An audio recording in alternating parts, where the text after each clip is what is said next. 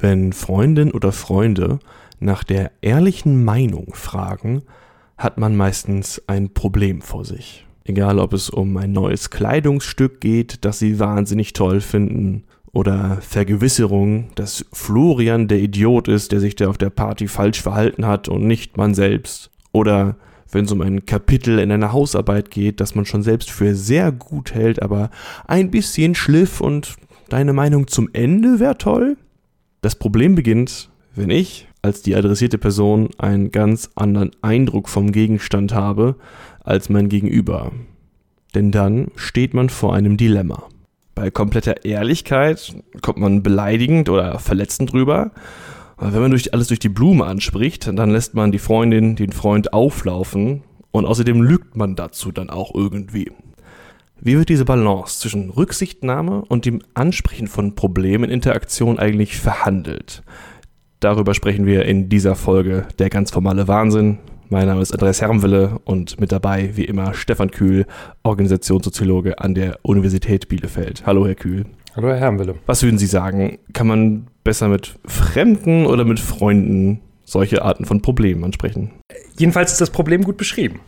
Und zwar steht man bei der Frage nach der ehrlichen Meinung vor dem Dilemma auf der einen Seite entweder zu lügen, die Selbstdarstellung des anderen zu unterstützen oder eben ehrlich zu sein, aber dann einen Konflikt in der Freundschaft zu äh, produzieren. Und selbst wenn der Gegenüber sagt, ich will aber jetzt wirklich deine ehrliche Meinung haben, kann man dem das nicht unbedingt glauben. Weil wenn man denn darauf reagiert und dann auch die ehrliche Meinung gibt, ist äh, äh, die Person gegenüber ja trotzdem angepisst oder kann sich angepisst fühlen und es kann daraus ein Konflikt entstehen. Und wenn man dann sagt, aber du hast doch gesagt, du willst mal eine ähnliche Meinung haben, dann hilft es in dieser Konfliktsituation eben reichlich wenig. Sodass man sagen kann, okay, vermutlich kann man denjenigen am ehrlichsten gegenüber sein, mit denen man keinen engen Kontakt hat. Aber gleichzeitig wird das natürlich dann auch häufig als eine Anmaßung äh, angesehen. Was nimmt er sich eigentlich raus, mich beurteilen zu können? Und insofern würde ich sagen, ja, also sicherlich kann man da äh, weniger Rücksicht auf die Selbstdarstellung des jeweils anderen nehmen, wenn man diese Person nicht besonders gut kennt. Aber man darf sich eben auch nicht die gleichen Rechte rausnehmen, die man Bekannten gegenüber rausnimmt. Mein Vorschlag ist, wir schauen erst darauf, wie das außerhalb von Organisationen mit dieser Rücksichtnahme funktioniert äh, und gehen dann in den Vergleich, was passiert, wenn es plötzlich um Vorgesetzte und KollegInnen geht. Äh, mich interessiert an dieser Sache jetzt noch äh, ein Aspekt und zwar das Problem, dass wenn man sich in diesem Dilemma für die Seite entscheidet, okay, ich stütze das jetzt, ich sage jetzt, das ist gut, ich möchte die Freundschaft nicht riskieren, dann äh, geht man ja auch noch eine Form von Verpflichtung ein. Wenn man einmal gestützt hat, dann steckt man quasi in der Stütze fest wenn ich meinem Kumpel gesagt habe, der Hut ist schick, den kannst du tragen, dann kann ich danach nicht sagen, das stimmt nicht. Wenn ich sage, deine Freundin ist total toll, dann habe ich bestätigt, dass das eine tolle Freundin ist, egal was da noch passiert. Da habe ich auch keine Chance mehr rauszukommen, nicht wahr? Ja, ja, ja also das, das sieht man übrigens ganz häufig äh, bei Personen mit einer hohen Prominenz oder Spitzen in der Organisation dass die häufig so viele freundliche Sachen gesagt bekommen, aufgrund des Statuses, den sie haben und aufgrund der Schwierigkeit, dann eine ehrliche Meinung überhaupt zu hören, dass die häufig gar nicht mehr selbst wissen, was jetzt eigentlich Sache ist. Ähm, die fühlen sich dann in irgendeiner Form gebauchpinselt, ahnen aber, dass irgendwie trotzdem was im Argen liegt. Ähm, aber man kommt eben nicht raus, weil die Personen, genauso wie Sie gesagt haben, die einmal überhaupt erstmal angefangen haben zu sagen, sind wirklich eine ganz hervorragende Vorgesetzte, natürlich dann Schwierigkeiten bekommen, Kritik an dem Stil der jeweiligen Führungskraft ähm, zu wählen. Also von daher ist es schon eine ganz große Schwierigkeit und das kann man dann eben erkennen, dass diese Personen in herausgehobenen Positionen sich dann eben sowas wie ähm, Spezialrollen zulegen, die dann mal wirklich ehrlich die Meinung sagen. Also das kann denn der Ehemann sein oder das kann eine spezielle Beraterin sein, ähm, vielleicht auch eine ganz, ganz enge Mitarbeiterin oder der Fahrer der dann sagt, also heute haben sie jetzt wirklich äh, das falsche, den falschen Anzug oder das falsche Kleid ausgewählt. Ähm, und das sind diejenigen, die dann eben eine besondere Position bekommen, weil sie eben aufgrund des Vertrauensverhältnisses eben nicht unbedingt immer diese Form der Selbstdarstellung unterstützen müssen. Die Rolle von Fahrern in Unternehmen fällt immer öfters irgendwie als Beispiel von die letzte ehrliche Instanz, die man noch hat. Die sieht man oft, aber sie hat keinen Arbeitszusammenhang und deswegen hat die anscheinend eine andere Position. Ist das wirklich so bedeutsam, ähm, dass man vom Fahrer, Fahrerin sein, sein Feedback bekommen kann? Ja, jetzt vermutlich jetzt nicht über die ähm, aktuelle Unternehmensstrategie oder ähm, aktuelle politische Entscheidung. Darüber kann man sich auch unterhalten und das ist dann halt äh, Volkes Stimme. Aber ähm, klar, dadurch, dass die eben extrem viel Zeit miteinander verbringen und es mühsam wäre, wenn die ganze Zeit diese Person immer nur damit beschäftigt ist, die Ranköre darin zu bestärken, was für eine tolle Person sie eigentlich ist, ähm, gibt es da denn eben manchmal ähm, respektvolle Durchbrechung der ähm, taktvollen Unterstützung der Selbstdarstellung. Alles, was wir gerade beschreiben, läuft genau unter diesem Begriff Takt zusammen. Vielleicht müssen wir auch noch eine, eine Unterscheidung ziehen oder kurz darüber sprechen, dass Takt ja im Alltag anders besetzt ist. Also sich taktvoll verhalten oder äh, Takt beweisen hat ja äh, in der Alltagsbedeutung, ich denke an ähm, bei, bei einer Beerdigung auf höfliche, formvollendete Weise äh, seine Kondolenzen zu bekunden, während die Soziologie ja Takt anders besetzt? Wie insgesamt, also wie steht das im Verhältnis oder was wird hier als alles unter Takt subsumiert? Ja, das ist ein ganz wichtiger Punkt, weil ähm, jetzt als, als Nicht-Soziologin oder als Nicht-Soziologe kann man sich fragen, was haben die denn eigentlich mit Takt? Und man denkt dann irgendwie an Knicke, wo es denn vielleicht irgendwie einen Abschnitt darüber gibt, wie man sich taktvoll verhält. Das ist aber ähm, letztlich ein Spezialproblem dessen, was Soziologen unter Takt verstehen. Äh, Takt bedeutet letztlich die Unterstützung von Selbstdarstellung anderer. Und das ist natürlich äh, extrem bombastischer und extrem wichtiger Begriff, weil egal in was für einer Situation wir uns befinden, wir befinden uns in der Regel immer in irgendeiner äh, Position, wo wir uns als Person selbst einbringen und als Person selbst darstellen. Und das Gegenüber hat immer die äh, Wahl, unterstützt sie jetzt diese Selbstdarstellung oder ähm, stellt sie diese Selbstdarstellung in Frage? Und das, was eben in 99,9 99 Prozent der Fälle stattfindet, ist eben taktvolles Verhalten, nämlich die Stützung der Selbstdarstellung.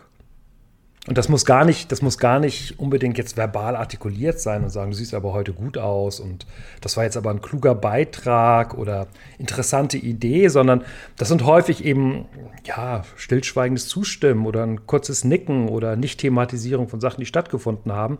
All das sind letztlich taktvolle Vorgehensweisen, um die Selbstdarstellung des Gegenübers zu unterstützen. Also ich bin bereits taktvoll wenn ich die Probleme einfach nicht anspreche. Schon das reicht dafür, um als taktvoll wahrgenommen zu werden. Ja, ja, ja, häufig ist äh, Ignorieren von bestimmten ähm, Selbstdarstellungs-, offensichtlichen Selbstdarstellungsproblemen ist äh, schon eine Stützung der Selbstdarstellung, weil man eben die Brüche in der Selbstdarstellung äh, geflissentlich übersieht. Und ähm, das lernt man relativ früh, also ähm, wie man das macht. Also selbst Kinder fangen an, das zu lernen, wie man seinem Spielkameraden seiner Spielkameradin gegenüber ähm, sich taktvoll verhält und diese Selbstdarstellung stützt. Wenn die das nicht lernen, dann gibt es halt irgendwann Probleme. Was, was gibt es für Anlässe für taktvoll Verhalten zwischen Kindern? Ist das, sind das dann so diese, äh, man stützt die erfundene Geschichte? Also das Kind erzählt, mein Vater ist Pilot und man weiß, der ist gar nicht Pilot, der arbeitet beim Finanzamt oder? Ja, ja, das ist, das ist zum Beispiel ein, ein Effekt, den man beobachten kann. An, an, an den Prozessen lernen sie das. Ähm, das es gibt ja so Phasen, ähm, die Entwicklungspsychologen wissen das besser als ich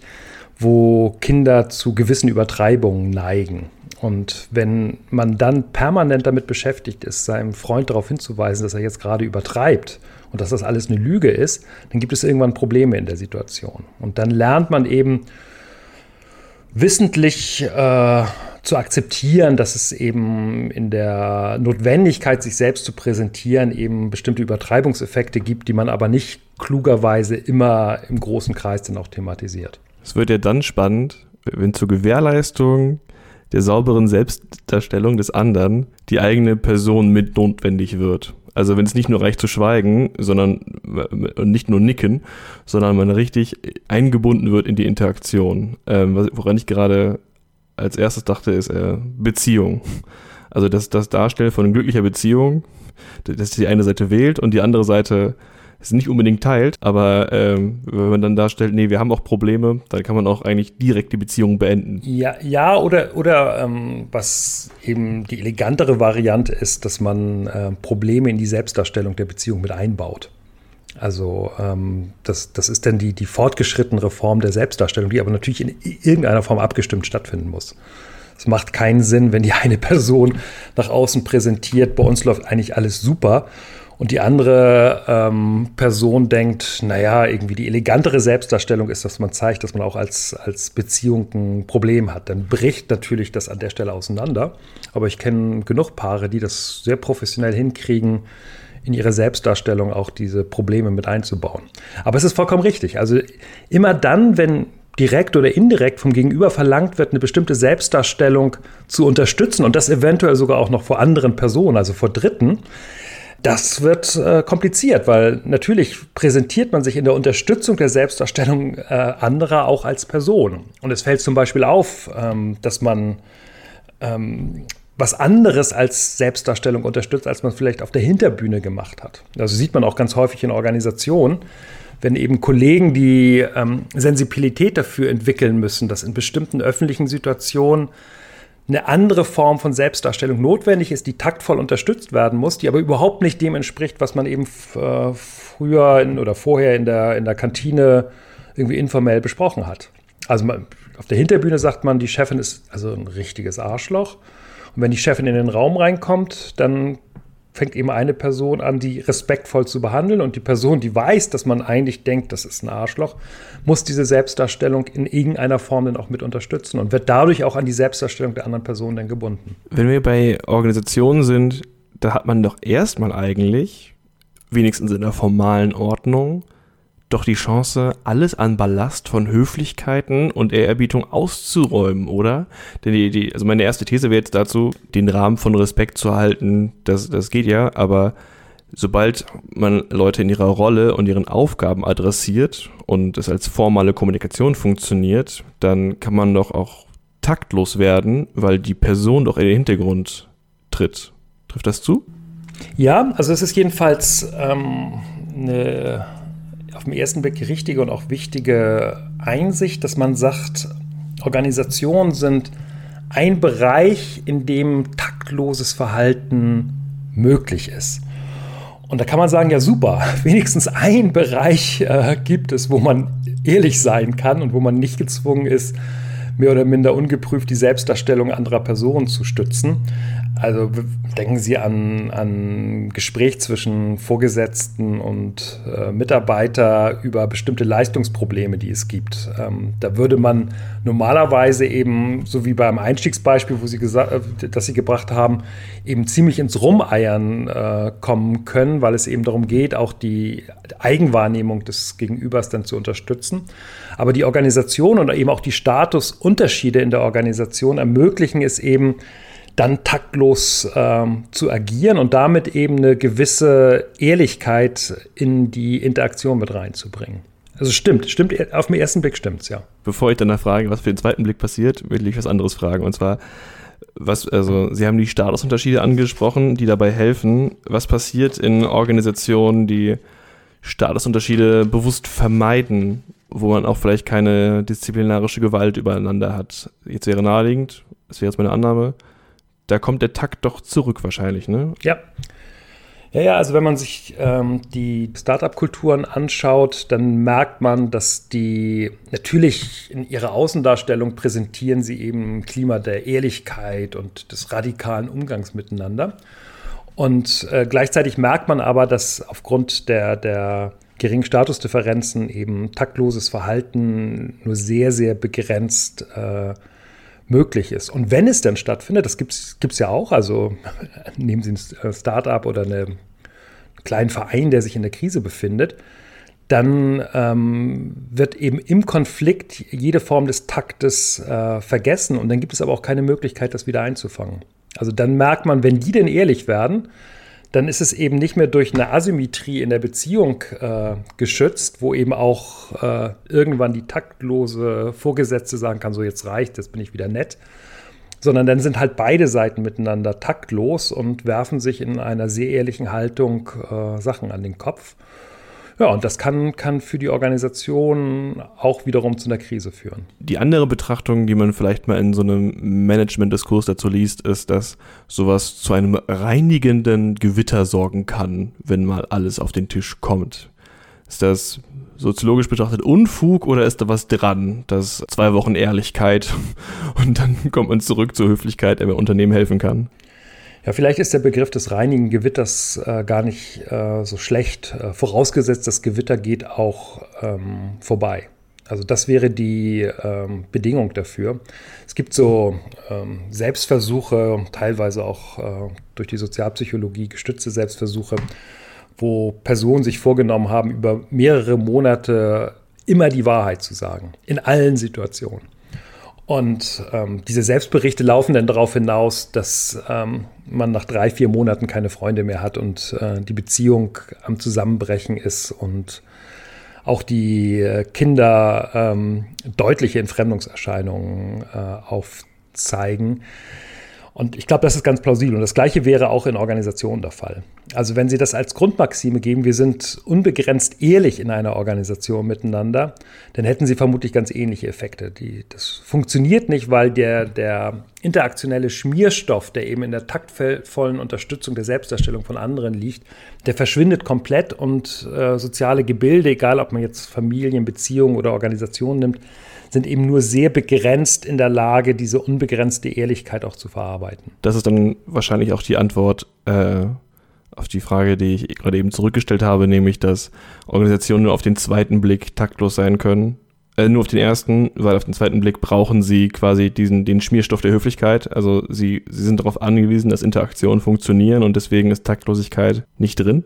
Ja, also das, das äh, wäre jedenfalls meine Erklärung dafür, dass wenn man jetzt in eine Organisation rein guckt, ähm, ja, in ja, 99 Prozent der Fälle ähm, doch taktvolles äh, Verhalten zu beobachten ist. Also die Chefin, die reinkommt und ihren Assistenten begrüßt, ähm, die kommt, die, die, sagt Guten Tag und äh, macht eine anerkennende Bemerkung, lobt häufig ähm, für Arbeit, obwohl sie es von der Formalstruktur gar nicht machen müsste.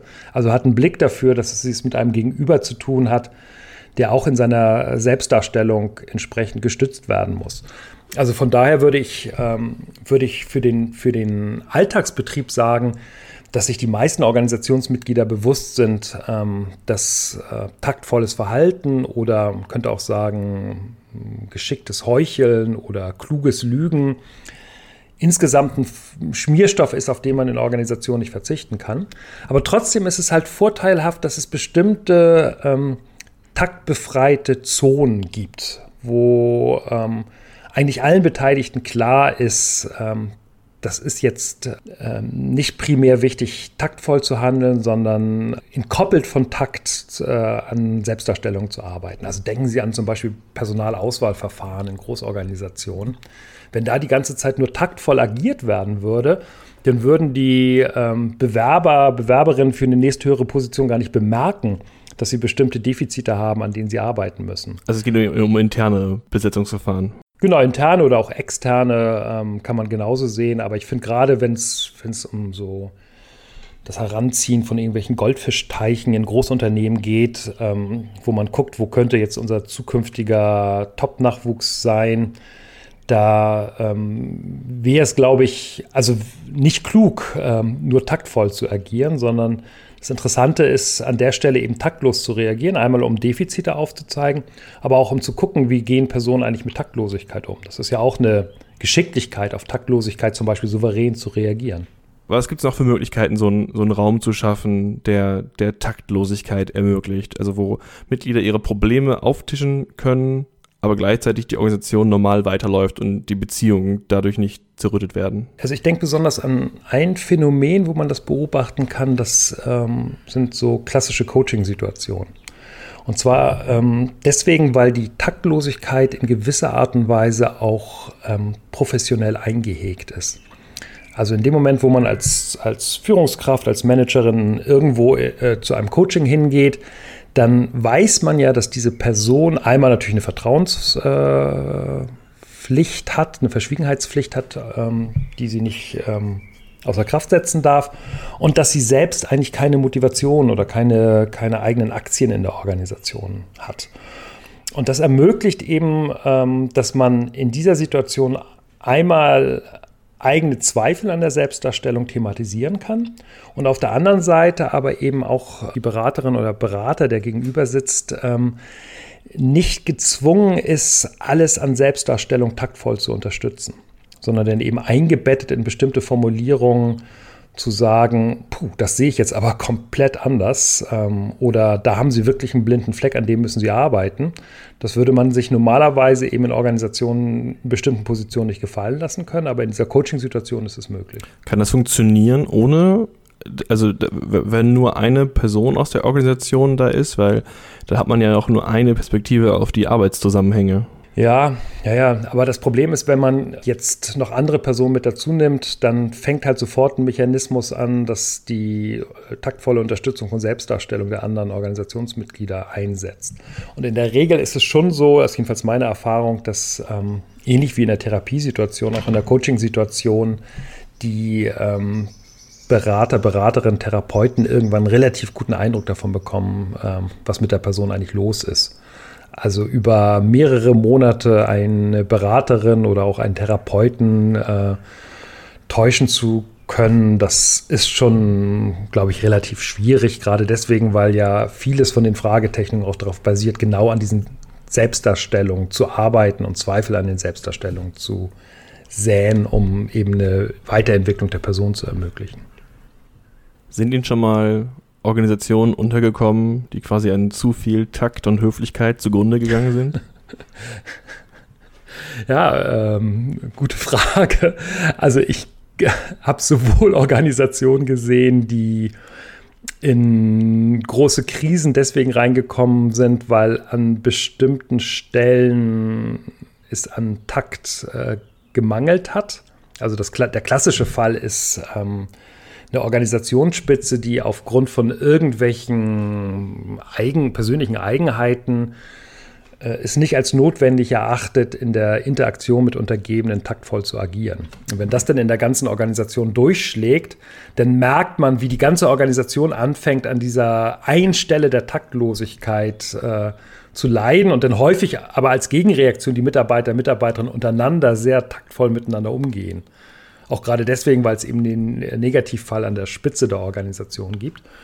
Naja, und, äh, das, und der andere, andere Extremfall sind eben Organisationen, auch das habe ich gesehen, Organisationen, wo der freundliche Umgang so einen Eigenwert hat, auch als Teil der Organisationskultur, dass ganz kritische Punkte nicht angesprochen werden können.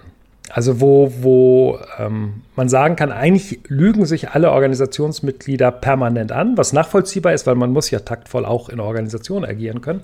Aber wo es eben so stark Teil der Organisationskultur ist, dass es eigentlich keine Möglichkeit gibt, kritische Punkte anzusprechen. Wenn man da als Berater oder als Beraterin reinkommt und dann selbst mit aller Vorsicht anspricht, dass es doch da Problemfelder gibt, dann droht man halt durch dieses sehr freundliche Umgehen miteinander sofort vom Immunsystem dieser extrem taktvollen Organisation ausgeschieden zu werden. Also konkret heißt es, irgendwo müssen sich Organisationen zwischen diesen beiden Extrempolen bewegen, weil ansonsten leiden sie entweder eben unter der Takt. Äh, Losigkeit, die die ganze Organisation erfasst oder eben unter einem zu rücksichtsvollen, taktvollen Umgehen miteinander. Sagt Stefan Kühl, Organisationssoziologe an der Universität Bielefeld. Vielen Dank. Bedanke mich auch. Wir bleiben kommende Folge nochmal bei dem Phänomen Takt in Organisationen und schauen uns an, wie man durch die Unterstützung der Selbstdarstellung anderer sie dazu bringen kann, bestimmtes Verhalten anzunehmen. Mein Name ist Andreas Herrenwille. Ich danke fürs Zuhören. Tschüss, bis dann.